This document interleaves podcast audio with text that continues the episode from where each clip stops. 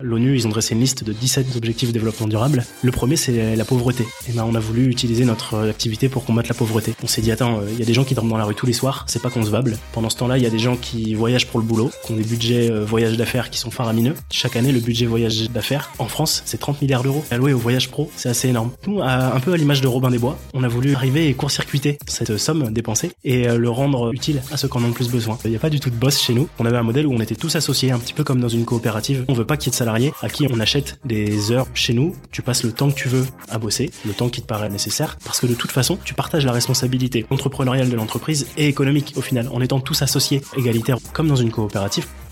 Bienvenue sur l'entrepreneur en vous, le podcast où vous allez découvrir comment démarrer et développer votre propre aventure entrepreneuriale. Je suis votre hôte Nayer Saïdan et dans ce podcast, je vous fais découvrir des entrepreneurs, des freelances, des auteurs et des gens inspirants qui ont su construire et profiter de la vie dont ils ont toujours rêvé. Pourquoi tu es ou tu veux devenir entrepreneur? Je ne te parle pas de l'idée ou de son exécution, mais pourquoi tu fais tout ça? La question est aussi importante qu'il est difficile d'y répondre. Beaucoup de gens savent quoi faire, l'idée. Une partie savent comment la faire, exécuter l'idée, Très peu de gens savent pourquoi ils le font.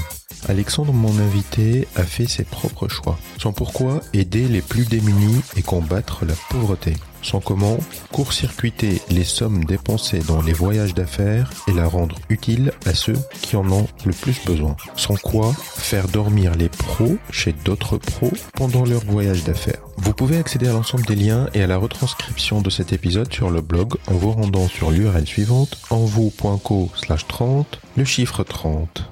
À toi Robin Desbois. Alexandre, est-ce que tu es prêt à nous révéler l'entrepreneur qui est en toi? Ouais, Nayar, je suis prêt à te révéler tous mes secrets. Excellent. Aujourd'hui, j'accueille Alexandre de Roy, un entrepreneur atypique. Il est chef des expériences chez Tipeee.pro, un site qui fait dormir des professionnels en voyage d'affaires chez des locaux. Il est aussi photographe d'aventure. Il va nous raconter tout ça. Alexandre, avant de parler de tes différents business, j'aimerais qu'on remonte le temps et qu'on s'intéresse un peu à ton parcours personnel. Est-ce que tu te rappelles du tout premier projet ou business que tu as fait? Bah, j'ai commencé très jeune à toucher à tout. Et euh, comme je te l'expliquais, euh, dès 19 ans, je suis devenu auto-entrepreneur pour avoir l'opportunité de m'investir sur euh, plusieurs projets qui me tenaient à cœur et puis bah, éveiller ma curiosité en mettant la main à la pâte concrètement. Alors juste, je t'interromps une seconde. Avant de commencer l'enregistrement, Alexandre a commencé à raconter sa vie. je dis, tu t'arrêtes, on enregistre pour qu'on perde pas tout ça. Donc Alexandre, on va remonter un tout petit peu plus en avant. Ok. Alexandre a, a arrêté ses études très très tôt. Hein après le bac, j'ai pas suivi d'études après le bac, en réalité, ouais. D'accord. Et après ça? Et directement après ça, j'ai fait de ma passion et de mon hobby mon activité, puisque je pratiquais euh, le vélo déjà euh, à cette époque-là. Et euh, je suis devenu professeur, éducateur de vélo dans un club de sport où je pratiquais. Par les rencontres que j'y ai fait, c'est ce qui m'a éveillé, c'est ce qui m'a rendu curieux et qui m'a donné envie deux ans plus tard de commencer à travailler comme auto-entrepreneur en plus d'être salarié, donc d'avoir plusieurs activités déjà et surtout d'avoir les moyens de mettre mon nez un peu partout et pas d'être cantonné à une position et à un rôle. Donc là, on était en 2014 quand j'ai commencé tout ça. Et puis depuis, euh, j'ai rejoint une entreprise, j'ai eu une activité salariée un petit peu, qui m'a encore fait rencontrer euh, plein de monde, dont les gens avec qui je me suis associé aujourd'hui pour Tipeee. Et entre deux, j'avais euh, créé un collectif de voyageurs à vélo. On s'appelle le Pierre à Feu, crew. et en fait, notre petite mission, en toute humilité, c'est de mettre des gens qui n'en font pas encore à l'aventure. Donc on a l'habitude, nous, de partir à l'aventure et d'aller s'éclater, d'aller découvrir des régions ou des pays qu'on connaît pas, souvent à vélo, parce que c'est un super moyen de se déplacer. Du coup, on en profite pour emmener des gens qui n'ont pas l'habitude de le faire, pour qui c'est la première fois, en leur épargnant toute la logistique, la difficulté de trouver du matériel, de trouver l'itinéraire et l'hébergement. Donc nous, on s'occupe de tout ça et on les emmène simplement avec nous. Et puis, je pense que 80% des gens qui nous accompagnent finissent par durablement s'y mettre. Donc ça, c'est un petit peu euh, la petite mission à laquelle je m'adonne euh, sur les week-ends où il fait beau.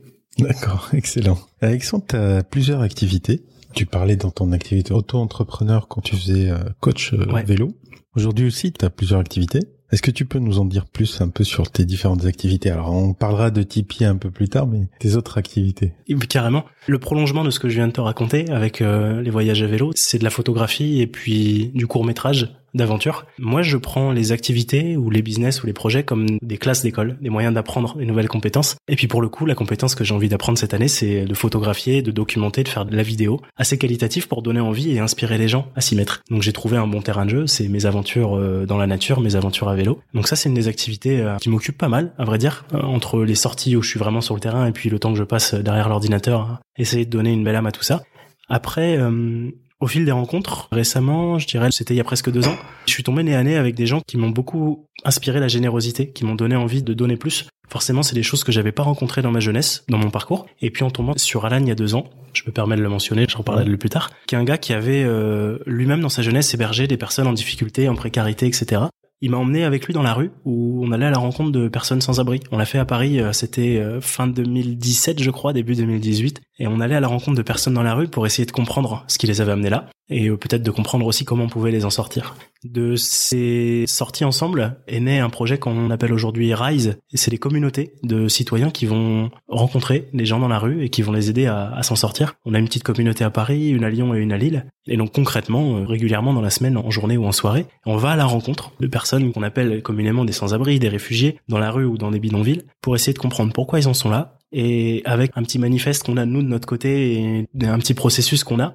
on va essayer de les remettre en route vers l'autonomie. Très souvent, une personne qui est à la rue, elle a des problèmes administratifs avec ses papiers. Ensuite, elle a pas de travail, mais euh, il y a un cheminement logique dans tout ça. Et en les rencontrant, ces gens, on a compris le cheminement logique et les étapes clés. Donc, euh, avec Rise, ce qu'on fait très simplement, c'est prendre depuis le début où est-ce que ces gens en sont. On les aide avec les premières étapes euh, administratives de leur petit fouillis on les fait avancer étape par étape vers le retour à l'autonomie, donc vers un logement, vers un emploi. On les resociabilise, on les invite à des événements sportifs, à des repas, des événements socio-culturels avec nous. Et en redonnant du lien social à ces personnes qu'on rencontre, qui sont très souvent seules ou presque seules, et en les aidant dans les démarches administratives qui sont compliquées, faute d'outils. Euh, aujourd'hui, tout passe par Internet ou au moins par du digital. Quand t'as pas ça, t'es un petit peu perdu. Voilà, on, aide ces gens euh, à réavancer vers l'autonomie. Combien de personnes vous avez déjà réinséré? Ah, C'est dur à dire, on, on, compte pas. On a une petite centaine de personnes euh, qui nous aident dans cette communauté. Ce qui est cool, c'est que c'est un mouvement citoyen. C'est pas Alexandre, c'est pas Alan qui dirige le truc, c'est vraiment l'initiative de chacun et, et les rencontres qu'on fait avec des personnes qui sont peut-être nos voisins ou qui habitent en bas de chez nous, qu'on va se mettre à aider. Euh,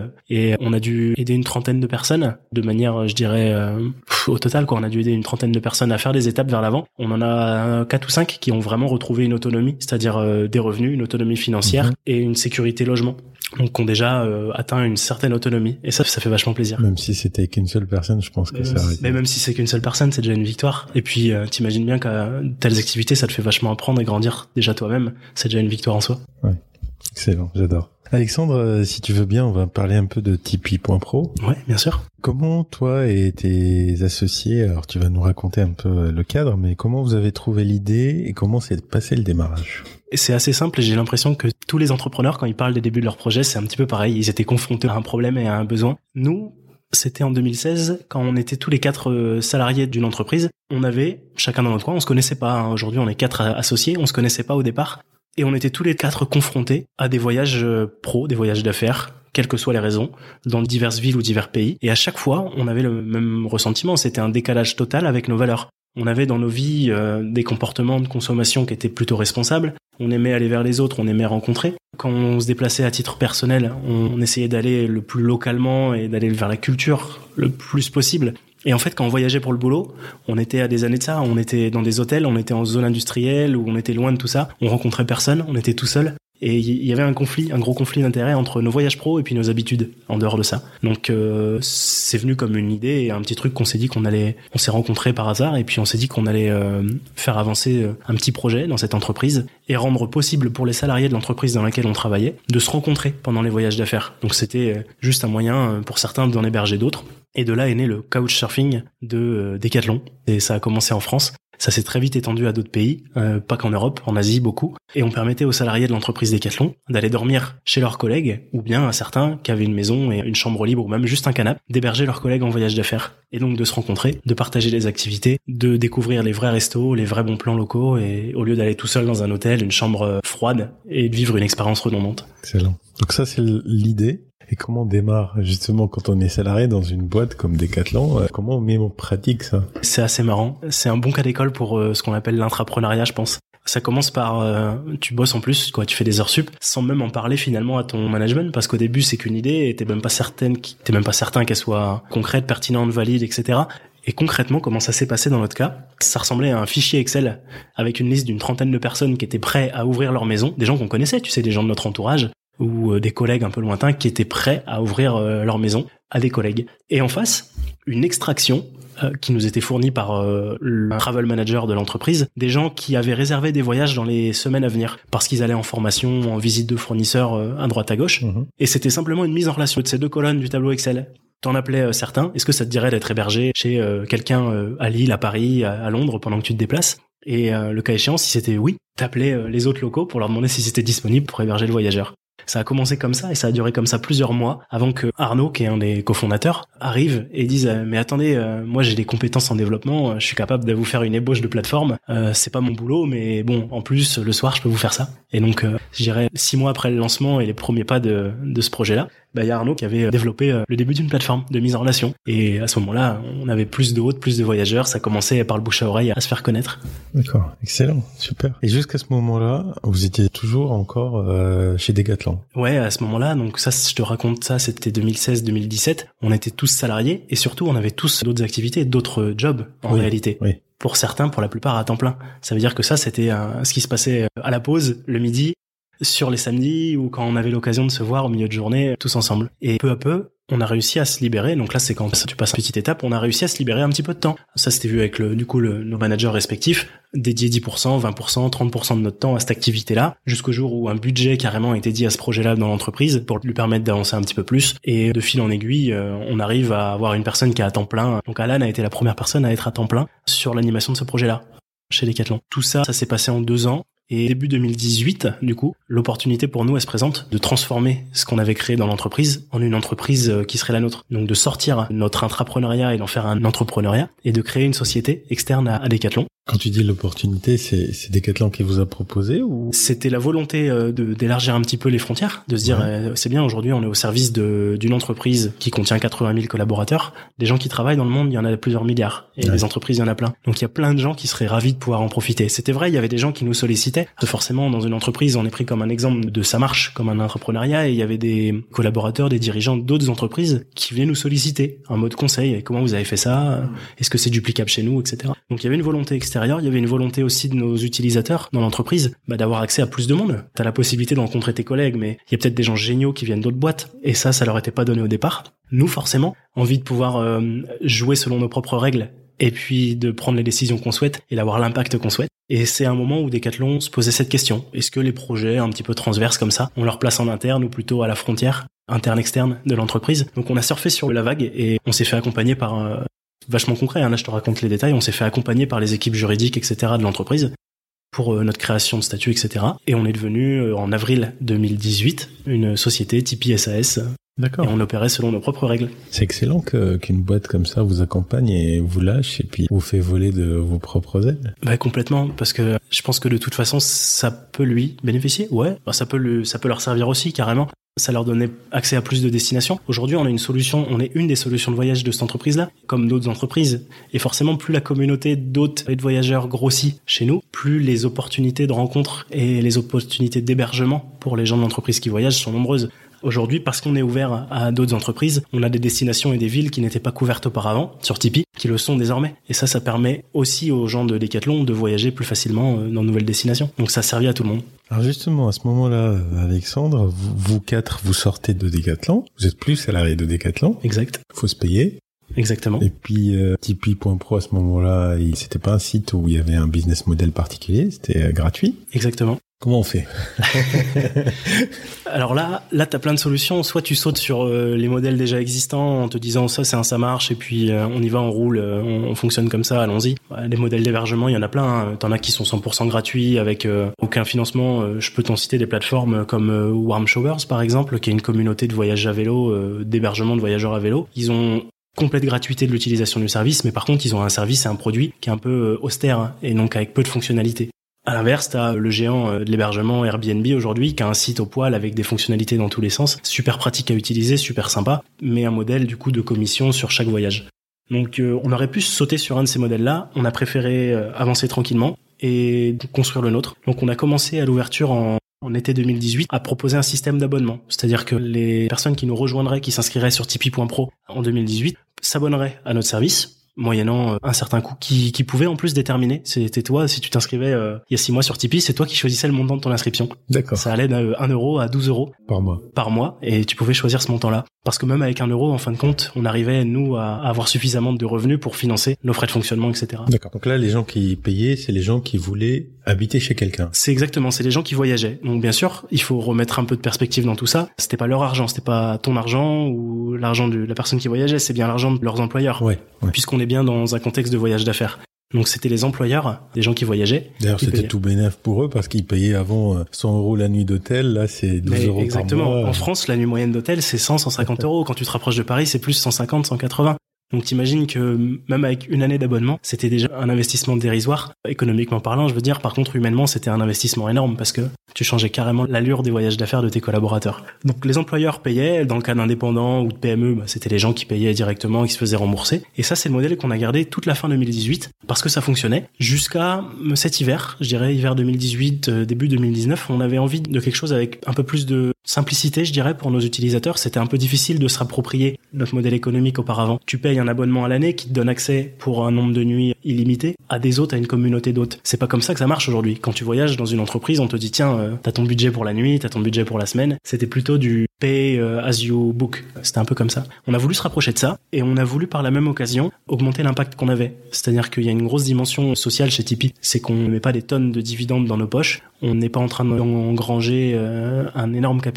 Nous, ce qu'on veut, c'est que notre business serve une cause. Très simplement, on a regardé les causes principales de développement durable. L'ONU, ils ont dressé une liste de 17 objectifs de développement durable. Le premier, c'est la pauvreté. Et ben, on a voulu utiliser notre activité pour combattre la pauvreté. Et ça fait sens avec ce que je te disais tout à l'heure. On est nous-mêmes, à titre individuel, impliqués dans les activités d'aide contre la précarité. Donc, on a simplement fait la passerelle. On s'est dit, attends, il y a des gens qui dorment dans la rue tous les soirs, c'est pas concevable. Pendant ce temps-là, il y a des gens qui voyagent pour le boulot, qui ont des budgets euh, voyage d'affaires qui sont faramineux. Pour te donner une petite idée, euh, chaque année, le budget voyage d'affaires en France, c'est 30 milliards d'euros qui est alloué au voyage pro juste en France. C'est assez énorme. Donc nous, un peu à l'image de Robin des Bois, on a voulu arriver et court-circuiter cette somme dépensée et euh, le rendre utile à ceux qui en ont le plus besoin. Donc aujourd'hui, on se met euh, un petit peu comme un intermédiaire sur la route des, des gens qui se déplacent pour le boulot et on propose à chaque personne qui euh, séjourne chez Tipeee, donc qui séjourne chez un hôte à travers Tipeee, d'offrir une nuit d'hospitalité à une personne qui est dans la précarité ou qui est dans la rue. Par contre, pour faire ça, on avait besoin d'augmenter le revenu, d'avoir un modèle économique différent que euh, l'abonnement. Il fallait que ce soit palpable. Et du coup, pour ça, on passe sur un fonctionnement à la nuitée maintenant. Quand tu voyages avec Tipeee, que tu réserves deux nuits, eh bien, tu vas payer deux nuits. Tu ne vas plus payer un abonnement pour un mois, un an, etc.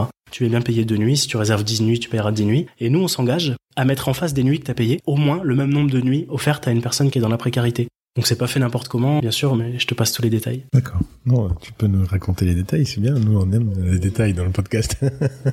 On s'assure au préalable d'avoir des relais locaux. Euh, donc euh, grâce à l'association Rise là, dont je te parlais tout à l'heure, c'est assez facile pour nous dans les principales villes de France d'avoir des gens locaux, des relais euh, qui sont engagés et qui peuvent faire une partie du travail pour nous. Il y a un gros enjeu, c'est de trouver les bonnes personnes parce que euh, on veut pas reloger des gens qu'on ne connaît pas, qu'on n'a jamais rencontrés. On ne veut pas non plus euh, verser des sommes à des associations qui feront euh, sans aucune transparence on ne sait quoi de notre argent. Donc ce qu'on fait très simplement, c'est qu'on on réserve des chambres d'hôtel euh, ou des chambres d'auberge, etc. Dans certaines villes, donc on fait un test en ce moment sur Lille et Paris, et on envoie des personnes qu'on aura identifiées qui sont dans un chemin de réinsertion dans ces euh, dans ces chambres. Donc c'est des gens qu'on a identifiés dans ces villes qui sont vraiment en train de remettre le pied à l'étrier, de chercher un logement, de chercher un travail, d'avancer dans leur démarche, et on les reloge de cette façon. D'accord. Ok, parfait. Euh, Alexandre, tu disais qu'une grosse partie justement de ce que verse la personne part euh, pour cette cause-là. Il y a Exactement. quand même une partie qui sert à gérer euh, le site, je suppose, et à vous payer vous, toute l'équipe. Carrément. Comment c'est géré dans l'équipe? Comment est répartie, si je peux dire, la richesse dans l'équipe? Est-ce que il y a un boss qui se paye très très bien et puis tout le reste ou c'est juste pour faire une caricature hein, Mais Bien sûr. comment? C'est un sujet génial parce que hum, on aime bien remettre en question plein de choses et ça en fait partie. D'ailleurs, on a un blog sur notre site, sur le site tipeee.pro, où tu peux voir tous les mois un débrief euh, économique totalement transparent de combien d'argent on a perçu et combien on a donné et comment on l'a dépensé. Donc euh, nos salaires sont visibles euh, en toute transparence sur notre site. Et donc pour faire clair, donc tous les mois on fait le bilan de tout ce qui est arrivé sur notre site, donc les contrats avec les entreprises dont certains salariés voyagent, les individuels ou les, les auto-entrepreneurs, les freelances, les artistes qui voyagent avec notre solution, eux nous ont fait également des crédits et hum, En fait, on choisit nous-mêmes, à titre individuel, la somme qu'on va percevoir tous les mois. C'est complètement organique. Alors ça, c'est original. Il n'y a pas du tout de boss chez nous. Je te disais tout à l'heure qu'on avait un modèle où on était tous associés, un petit peu comme dans une coopérative. Effectivement, on veut pas qu'il y ait de salariés à qui on, on achète des heures, une certaine somme de d'heures de travail. Chez nous, tu passes le temps que tu veux à bosser, le temps qui te paraît euh, nécessaire, parce que de toute façon, tu partages la responsabilité et entrepreneuriale de l'entreprise et économique au final, en étant tous associés euh, égalitaires aujourd'hui, comme dans une coopérative pour de vrai. Hein, on a tous la même responsabilité en fait envers l'entreprise. On n'a pas un boss qui détient 90% des actions et puis nous, on se partage les miettes. C'est vraiment tout le monde sur le même pied euh, égalitaire. Et puis bah s'il y en a un qui fait des conneries, hein, il en, il en souffrira autant que les autres en réalité. Et euh, ça, ça marche très bien parce qu'on se fait confiance et qu'on fait très attention de qui on s'entoure et comment on perçoit et comment on recrute entre guillemets les gens de qui on s'entoure. Et donc aujourd'hui, en toute euh, transparence, tout le monde choisit la somme qu'il percevra tous les mois. D'accord. Et on se le verse euh, et ça peut fluctuer, ça fluctue. Les gens sont raisonnables ou pas? Les gens sont plutôt raisonnables, mais, mais parce qu'on s'est entouré des bonnes. C'est-à-dire que si on avait des modes de vie, je dirais à titre perso, qui étaient euh, déraisonnables, forcément on devrait répercuter sur la somme qu'on perçoit tous les mois et qu'on s'approprie tous les mois, une somme déraisonnable. Mais par contre, on a Arnaud qui est par exemple papa de deux petites filles et qui vit euh, en périphérie de l'île. Et ben Arnaud, il prend un revenu plus élevé que moi-même par exemple parce qu'il a des contraintes, je dirais, familiales et sa vie qui impose plus de charges, donc plus de revenus. Ouais. Et ça, parce qu'on est tous conscients et qu'on est tous d'accord avec ça, forcément, ça pose aucun problème. Il y a aucune ni jalousie, ni aucune rancœur euh, vis-à-vis de ça. Moi, pour la petite histoire, je prends un revenu très bas parce que j'ai très peu de charges. J'ai décidé depuis à peu près, depuis un peu plus d'un an, de plus avoir de logement. D'accord. Donc, je suis moi-même euh, sans domicile fixe volontaire. Et ça fait un an que je vis chez l'habitant au quotidien. Donc, euh, la plupart du temps en France, mais parfois ailleurs en Europe. Et parce que j'ai pas de logement, pas de loyer, et puis toutes les charges fixes que ça entraîne, bah, j'ai besoin de moins de, de revenus tous les mois, tu vois. D'accord. Ok. Bon bah c'est cool. T'arrives à t'en sortir quand même Ouais, complètement. J'ai la meilleure vie possible depuis un an. Euh, on pourrait faire tout un sujet et je pense que je vais écrire quelque chose à ce sujet-là prochainement. Ouais. Et t'arrives, je veux dire, sans, sans avoir de domicile fixe, t'arrives quand même à te concentrer, à travailler Ouais, ouais, exactement. Au début, c'était un petit peu difficile. Forcément, t'imagines les premiers mois, euh, le matin, ça allait, et puis à partir de 15 heures, t'es là en train de te demander, mais merde, je dors où ce soir? Comment je vais faire? Après, forcément, t'as plein de solutions. Je dirais, t'es dans une ville, euh, si t'es dans une ville, euh, même une petite ville, t'as toujours des solutions d'hébergement, des auberges, des hôtels, en cas de besoin euh, urgent. Ouais. Mais hum, il y a une grosse partie euh, effort social puisque ça me force moi au quotidien à aller rencontrer des gens parce que je suis pas toujours chez des gens que je connais. Et quand je suis quelque part où je ne connais personne je suis obligé d'aller vers les gens d'aller rencontrer et d'aller provoquer euh, l'échange pour euh, forcément qu'en découle des invitations. Alors des fois je le provoque de plein de manières hein. quand je, je suis à une conférence ou à un événement je prends la parole je dis hey les gars j'ai pas d'hébergement ce soir. Ça marche à tous les coups.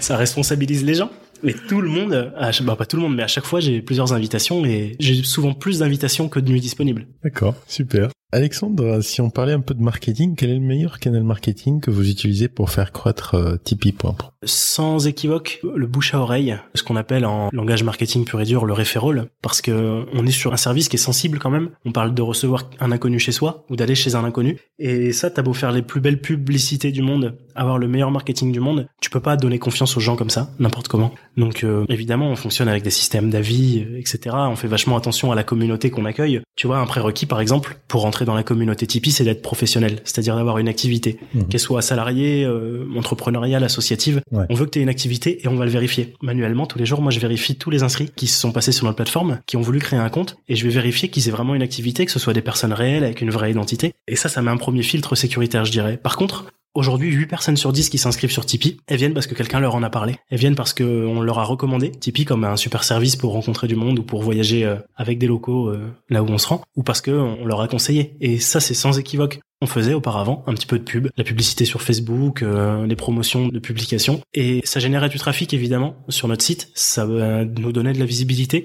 Par contre, c'est pas ce qui faisait croître de manière exponentielle nos, inscrits, nos utilisateurs. Parce que forcément, t'as beau voir ça, on a beau t'en parler de la meilleure façon. Si c'est pas quelqu'un que tu connais qui t'en a parlé, ou si t'as pas la preuve par A plus B que c'est vraiment quelque chose de bien et que c'est sécurisant, que c'est safe, etc., bah peut-être pas. Par contre, depuis qu'on a arrêté de faire de la publicité et qu'on a zéro euro dépensé euh, depuis euh, quatre mois maintenant sur de la publicité, on n'a pas perdu en nombre d'inscrits tous les mois. On a à peu près c'est stabilisé et puis ça continue de croître. Par contre, c'est un recrutement entre guillemets d'une communauté beaucoup plus qualitatif puisque c'est des gens qui en ont entendu parler, qui sont déjà sensibilisés et qui tombent pas là par hasard et qui nous font confiance d'entrée de jeu et c'est des utilisateurs qui sont beaucoup plus actifs finalement euh, dès le départ. D'accord, excellent.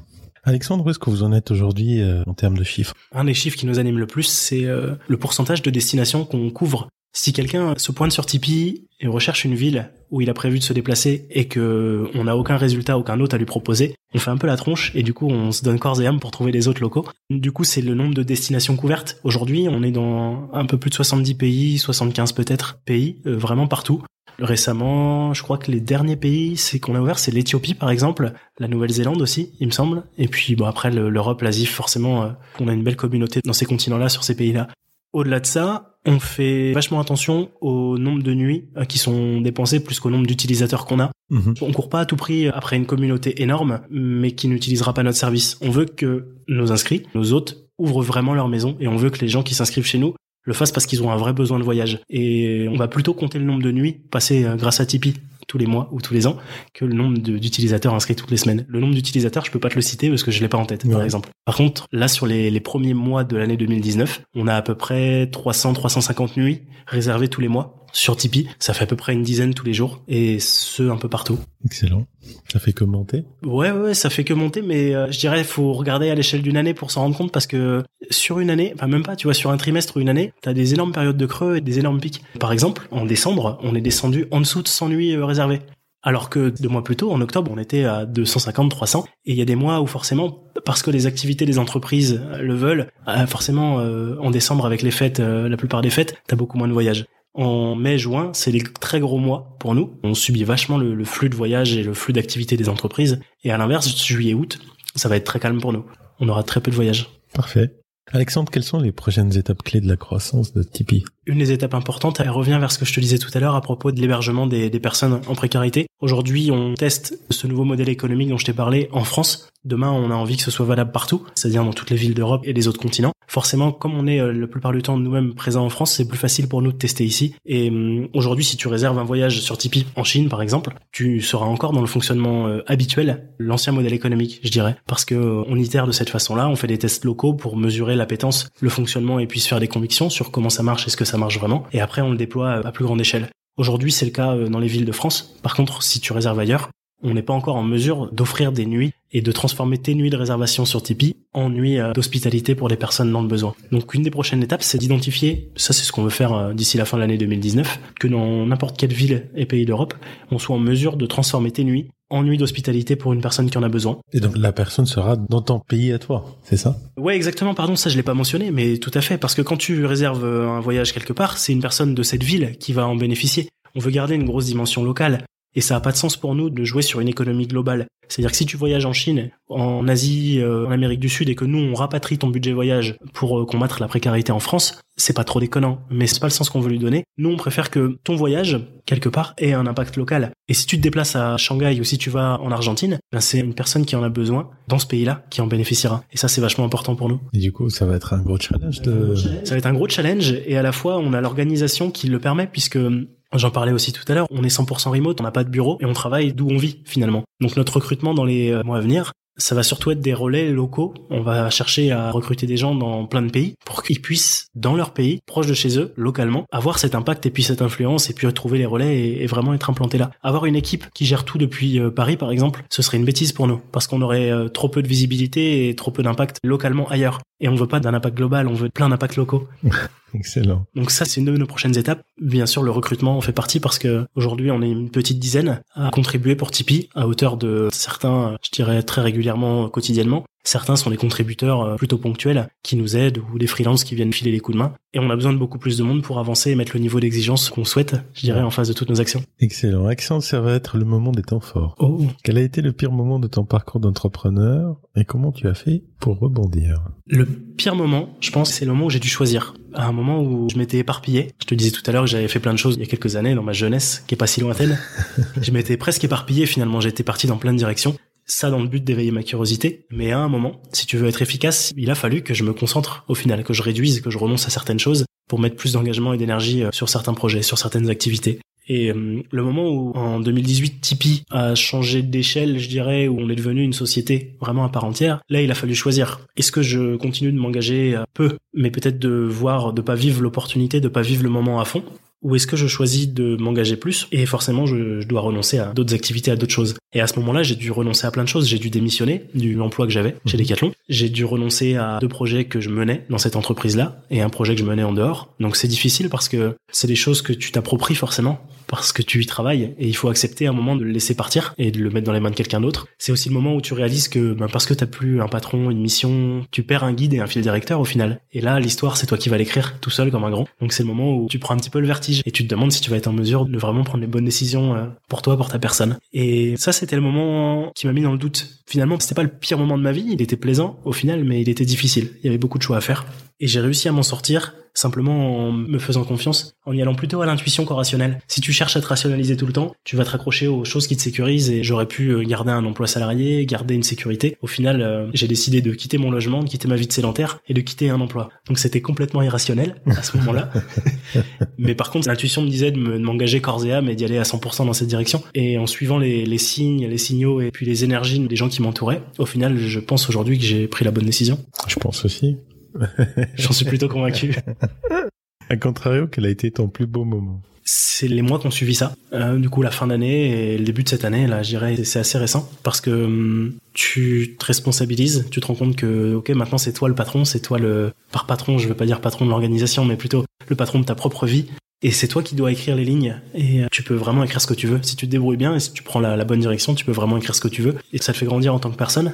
Parce que ça te met en face des vraies responsabilités de la vie et que finalement c'est pas simplement euh, se fier, se formater à un modèle qui existe. Et là c'est vraiment euh, toutes les possibilités sont là et tu peux tout écrire. La preuve, je vis nulle part, j'ai pas de logement. Euh, bah, c'est un petit peu bizarre pour une personne qui a fondé une entreprise en 2019 de pas de pas avoir de logement, de pas avoir de bureau, de rien avoir. Et pourtant c'est le cas et on peut vraiment écrire ce qu'on veut. Et euh, c'est aussi l'occasion, tout ça, de fonctionner selon les règles qu'on souhaite et finalement de donner l'impact et la perspective qu'on veut à nos actions. Et parce que aujourd'hui je décide de ce que je fais, je décide aussi de l'impact de mes actions et, et je décide que par exemple euh, bah, une partie de mes revenus euh, est partagée avec des personnes qui en ont besoin pour lancer leurs activités. Et je décide de ne pas euh, mettre d'épargne de côté pour euh, financer des projets personnels.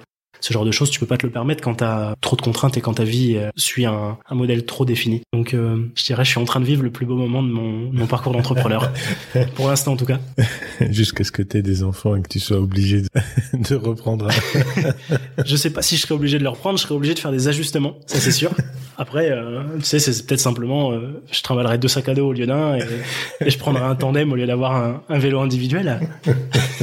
Il y aura des ajustements, c'est sûr, mais je suis pas sûr que je sois obligé de retourner dans un modèle. euh, en tout cas, il y aura pas de retour vers un modèle précédent. Il y aura un pas de plus vers un autre modèle encore. D'accord. Avant qu'on passe à la dernière partie d'interview, on n'a pas beaucoup parlé. Toi, Alexandre, t'es euh, chef des expériences chez Tipeee. Mhm. En quoi cela consiste? Chez Tipeee, on est en quatre associés aujourd'hui. On a deux personnes qui sont sur l'informatique, qui développent, donc qui sont très proches du produit et qui font avancer ça dans le bon sens. Mon collègue Alan, lui, euh, s'occupe de la partie administrative, entrepreneuriale, le management, euh, le recrutement, etc. Et moi, du coup, je passe beaucoup de temps euh, proche des gens qui utilisent notre service. Par exemple, c'est moi qui vais te contacter si tu t'inscris. Tu t'inscris, je vais te contacter, te souhaiter la bienvenue ou te poser la question pourquoi tu t'es inscrit et quelles sont tes motivations? C'est aussi moi qui vais t'aider à trouver un hôte quelque part si tu fais une recherche sur notre site et que tu n'as pas de, de résultat. Par exemple, si je vois que ça arrive, je vais te contacter pour être sûr que tu trouves quand même une solution. Et si malheureusement on n'en trouve pas, euh, je serai la personne qui s'excusera au nom de toute l'équipe. je suis le premier sur qui tu tomberas si tu contactes le support, par exemple. C'est moi qui vais en priorité euh, prendre le relais et t'écouter. En fait, je pense que on le fait très peu et j'ai vécu très peu moi dans ma vie quotidienne de- d'expériences comme ça où quelqu'un de l'entreprise vient vraiment à ton secours et vient vraiment t'aider ou t'accompagner, t'épauler dans les étapes clés de ton parcours euh, en tant qu'utilisateur. Et les peu de fois où ça m'est arrivé, j'avais ressenti beaucoup de plaisir. C'était un effet euh, plus que waouh. Il y a quelqu'un de l'équipe qui vient personnellement t'accompagner à une étape clé de ton utilisation d'un service. Ça a eu tellement de force quand je l'ai vécu auparavant que j'ai voulu le reproduire chez nous. Et euh, c'est ce que je veux dire par euh, chef des expériences, c'est que mon quotidien, c'est chez Tipeee, c'est d'essayer de te faire vivre la meilleure expérience possible. Mm. Du moment où tu t'inscris au moment où tu rentres de voyage pour de vrai. D'accord. Et avec Tipeee qui grandit, est-ce que ça va rester toujours possible finalement? Parce que vos frais vont augmenter, vous allez devoir recruter du personnel, etc.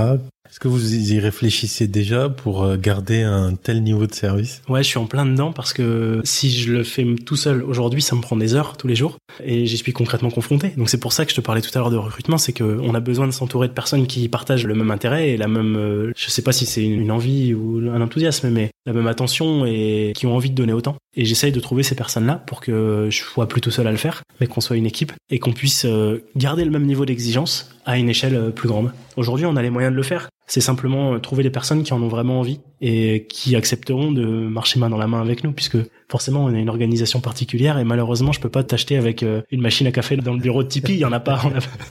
On n'a pas d'espace de coworking ou une machine à café, donc euh, il faut trouver d'autres trucs sympas pour. Et comment vous faites justement pour sélectionner les bonnes personnes? Eh ben écoute, c'est tout frais. Je viens de mettre en place un outil de recrutement qui est complètement open source. Ça parlera surtout aux personnes qui sont affiliées au produit et en informatique, mais on veut permettre à tout le monde en fait de rejoindre Tipeee. C'est pas à nous de choisir euh, si une personne vaut la chandelle ou pas, si une personne a les valeurs ou pas. C'est trop difficile au cours d'un entretien téléphonique ou d'un entretien en face à face de juger une personne. Donc pour être certain de pas se planter, de pas fermer de porte, mais à la fois de pas sélectionner une personne qui aurait été trop bonne sur le moment et qui finalement euh, ne partage pas nos valeurs euh, intrinsèques, eh ben aujourd'hui tu peux rejoindre. on a un lien de recrutement tu vas suivre et qui va te donner euh, tous les outils pour commencer à contribuer avec nous. Et en fin de compte, on va voir par euh, l'appétence que tu mets, par comment toi-même tu vas intégrer euh, nos outils digitaux de communication, par la façon dont tu te présentes à l'équipe, par la façon dont tu commences déjà à interagir avec nos outils et puis nos méthodes. Si tu te sens à l'aise, ensuite on va voir si tu partages le sens parce que un des prérequis par exemple dans le recrutement c'est de s'inscrire, de vivre une expérience en Tipeee. Tu vas pas aller acheter des pizzas chez un mec qui mange pas de pizza. Bah là c'est pareil. Tu peux pas demander à quelqu'un de contribuer avec nous, de bosser avec nous sur ce service-là si il sait pas lui-même ce que c'est que l'hospitalité, s'il a pas lui-même été hébergé ou s'il héberge pas lui-même. Donc un des prérequis c'est de s'inscrire et on ne recrutera que des utilisateurs de chez nous et des gens qui sont capables de fournir un super accueil ou qui vivent une expérience d'hospitalité eux-mêmes et qui euh, commencent à mettre la main à la pâte euh, sans attendre qu'on leur donne des missions euh, ou un contrat de travail, bah, c'est des personnes qui partagent la même envie que nous de faire avancer le sens de Tipeee et qui valent peut-être le coup d'être intégrés durablement. D'accord. Ok. Alexandre, c'est le moment de l'interview top 5. Attention. Le livre que tu recommandes Je dirais un truc qui m'a vachement fait grandir, c'est un livre vachement pragmatique, je dirais, c'est L'intelligence émotionnelle de Daniel Goleman. Mais ça, c'est valable pour tout le monde, quelle que soit euh, son activité ou son horizon, son ambition. C'est simplement pour mieux appréhender les relations interpersonnelles et les émotions, d'abord les siennes et puis celles des autres. Et ça, ça change vachement en fait la façon dont tu te comportes avec les autres, comment tu comprends les relations interpersonnelles, les interactions, et que ce soit euh, dans ton quotidien, euh, ta transaction avec la boulangère en bas de la rue, ou la façon dont tu travailles avec tes collègues, ça change beaucoup de choses et ça fait vachement avancer les interactions. D'accord. L'entrepreneur que tu suis ou dont tes fans C'est pas un gars très connu, mais la personne qui m'inspire le plus en ce moment, il s'appelle Christophe. C'est un gars que j'ai rencontré à Lille, après qu'il se soit inscrit d'ailleurs sur Tipeee. Et je l'ai rencontré parce qu'il entreprend lui-même euh, un service qui vient en aide aux gens qui en ont besoin. Il propose à des hôtes d'ouvrir leur maison euh, à des touristes et de reverser leurs revenus pour payer des salaires de personnes qui sont euh, aujourd'hui réfugiées. Donc concrètement, Christophe, il a commencé par ouvrir sa maison à des gens qui voyageaient pour des week-ends, qui étaient des touristes, vraiment touristes, pas touristes d'affaires, au lieu de se mettre les revenus dans la poche, il utilisait ses revenus pour payer un loyer à une famille de réfugiés et pour euh, leur offrir un travail, je dirais, salarié dans cette même maison. Et aujourd'hui, Christophe, il construit une communauté d'hôtes en France qui font de l'hébergement un petit peu comme Airbnb le fait, sauf qu'au lieu de garder les revenus pour eux, les partagent avec euh, les gens qui en ont besoin.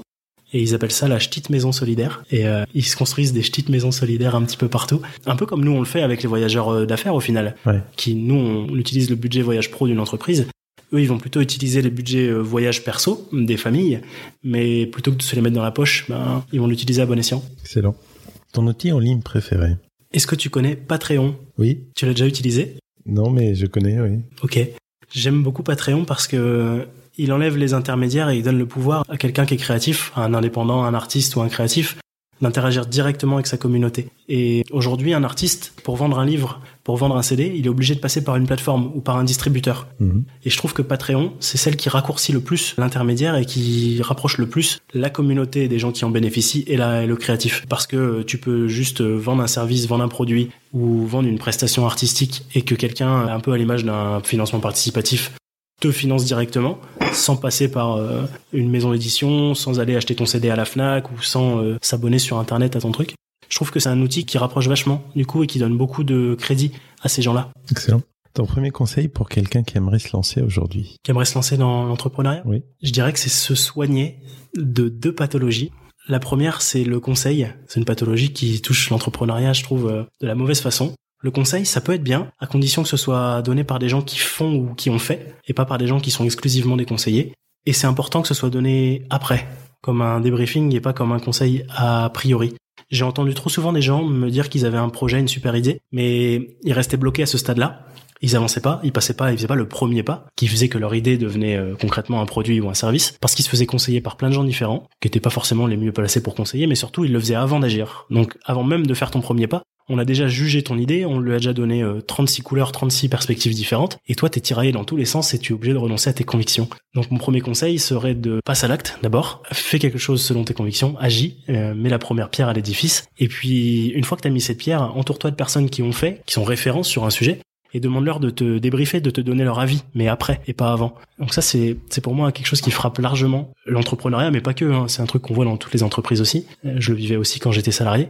La deuxième grande pathologie, pour moi, c'est le suroutillage. On a toujours tendance à vouloir un outil, quand tu vends des produits, tu veux un local commercial. Quand tu vends un service, souvent tu parles d'un site internet ou d'une application. Mais t'as pas besoin d'une application, d'un site internet tout de suite. Pour moi, c'est quelque chose qui doit intervenir euh, quand tu veux passer de l'échelle de la centaine à l'échelle du millier de clients, euh, au millier d'utilisateurs. Mais auparavant, tu peux le faire sans. Tu vas pas ouvrir une boutique, euh, une épicerie fine de produits gastronomiques alors que t'as jamais vendu aucun produit toi-même. Tu pourrais le faire, je dirais, par le bouche à oreille, le faire à ton cercle d'amis proches, le faire dans ton quartier en proposant de livrer directement les gens toi-même sans avoir une boutique, des murs qui t'ont coûté de l'argent, qui t'ont coûté beaucoup de temps et puis de réflexion. Au même titre, euh, on a commencé Tipeee en ayant juste un Google Drive et un téléphone. Et on s'est pas mis en tête dès le départ de construire un site internet parce qu'on aurait pu passer beaucoup de temps à construire ça sans même passer de temps à servir nos utilisateurs. On aurait passé beaucoup de temps à peut-être construire quelque chose qui allait pas du tout. Et c'est simplement parce qu'on a construit quelque chose sans outils. On a commencé pas vendre mais à proposer notre service sans avoir d'outils qu'on a pu se forger des convictions sur comment on devait construire notre outil a posteriori. Donc le suroutillage, ça intervient beaucoup trop tôt. Ok. Le meilleur investissement que tu as réalisé pour faire croître ton business ou votre business, ça pourrait être un investissement en termes de temps, de moyens humains, de moyens financiers, un produit, un service. T'as bien dit votre business et je parlerai pas d'un investissement de ma part, mais euh, de la part d'Alan. Et c'est assez drôle comme investissement puisque Alan s'est désengagé du projet au moment où moi je le rejoignais pour de vrai. J'ai toujours euh, contribué à construire Tipeee dès le départ, j'étais euh, j'étais dans l'équipe. Par contre, je mettais très peu de temps, très peu d'engagement dedans parce que les responsabilités, elles étaient déjà réparties entre le noyau des trois autres associés. Et ce qu'a fait Alan, c'est se désengager de ses responsabilités pour qu'elles soient de nouveau libres et un petit peu euh, apprendre. Et qu'au moment où j'arrive, finalement, je sois obligé d'attraper des choses, de m'approprier certaines actions, certaines activités. Et pour moi, c'est une grande leçon de management, c'est que l'absence parfois, c'est le meilleur management qui existe puisque c'est celle qui permet au nouvel arrivant d'avoir des tâches à sélectionner, des actions qu'il peut s'approprier et non pas quelque chose qu'on va lui donner. Donc il va choisir, euh, moi j'ai eu l'occasion de choisir parmi euh, tout ce qu'Alan faisait auparavant, au final un panel d'activités et d'actions que peut-être que s'il me les avait euh, donnés sur un plateau, euh, j'aurais été beaucoup moins, beaucoup moins engagé. D'accord. Alexandre, merci de nous avoir accordé cette interview. Est-ce que tu pourrais dire à nos auditeurs où est-ce qu'ils peuvent te suivre? De la même façon que tu m'as trouvé Nayer euh, sur LinkedIn, j'essaye de partager des infos utiles de temps en temps. Et autrement, j'essaye d'écrire des choses sur mon quotidien, je dirais d'entrepreneur ou de nomade et de voyageur sur Medium. Medium. D'écrire des articles assez qualitatifs. Ok, parfait. Merci Alexandre, à bientôt. Merci Nayer. Au revoir. Merci encore à Alexandre pour nous avoir révélé l'entrepreneur qui est en lui. Je vous rappelle que vous pouvez accéder à l'ensemble des liens et à la retranscription de cet épisode sur le blog en vous rendant sur l'URL suivante envou.co slash 30, le chiffre 30. Si vous souhaitez être prévenu des prochains épisodes, abonnez-vous à la newsletter sur l'URL suivante envou.co. Je vous remercie d'avoir écouté ce podcast jusqu'à la fin et je vous dis à très bientôt pour un nouvel épisode de l'entrepreneur en vous.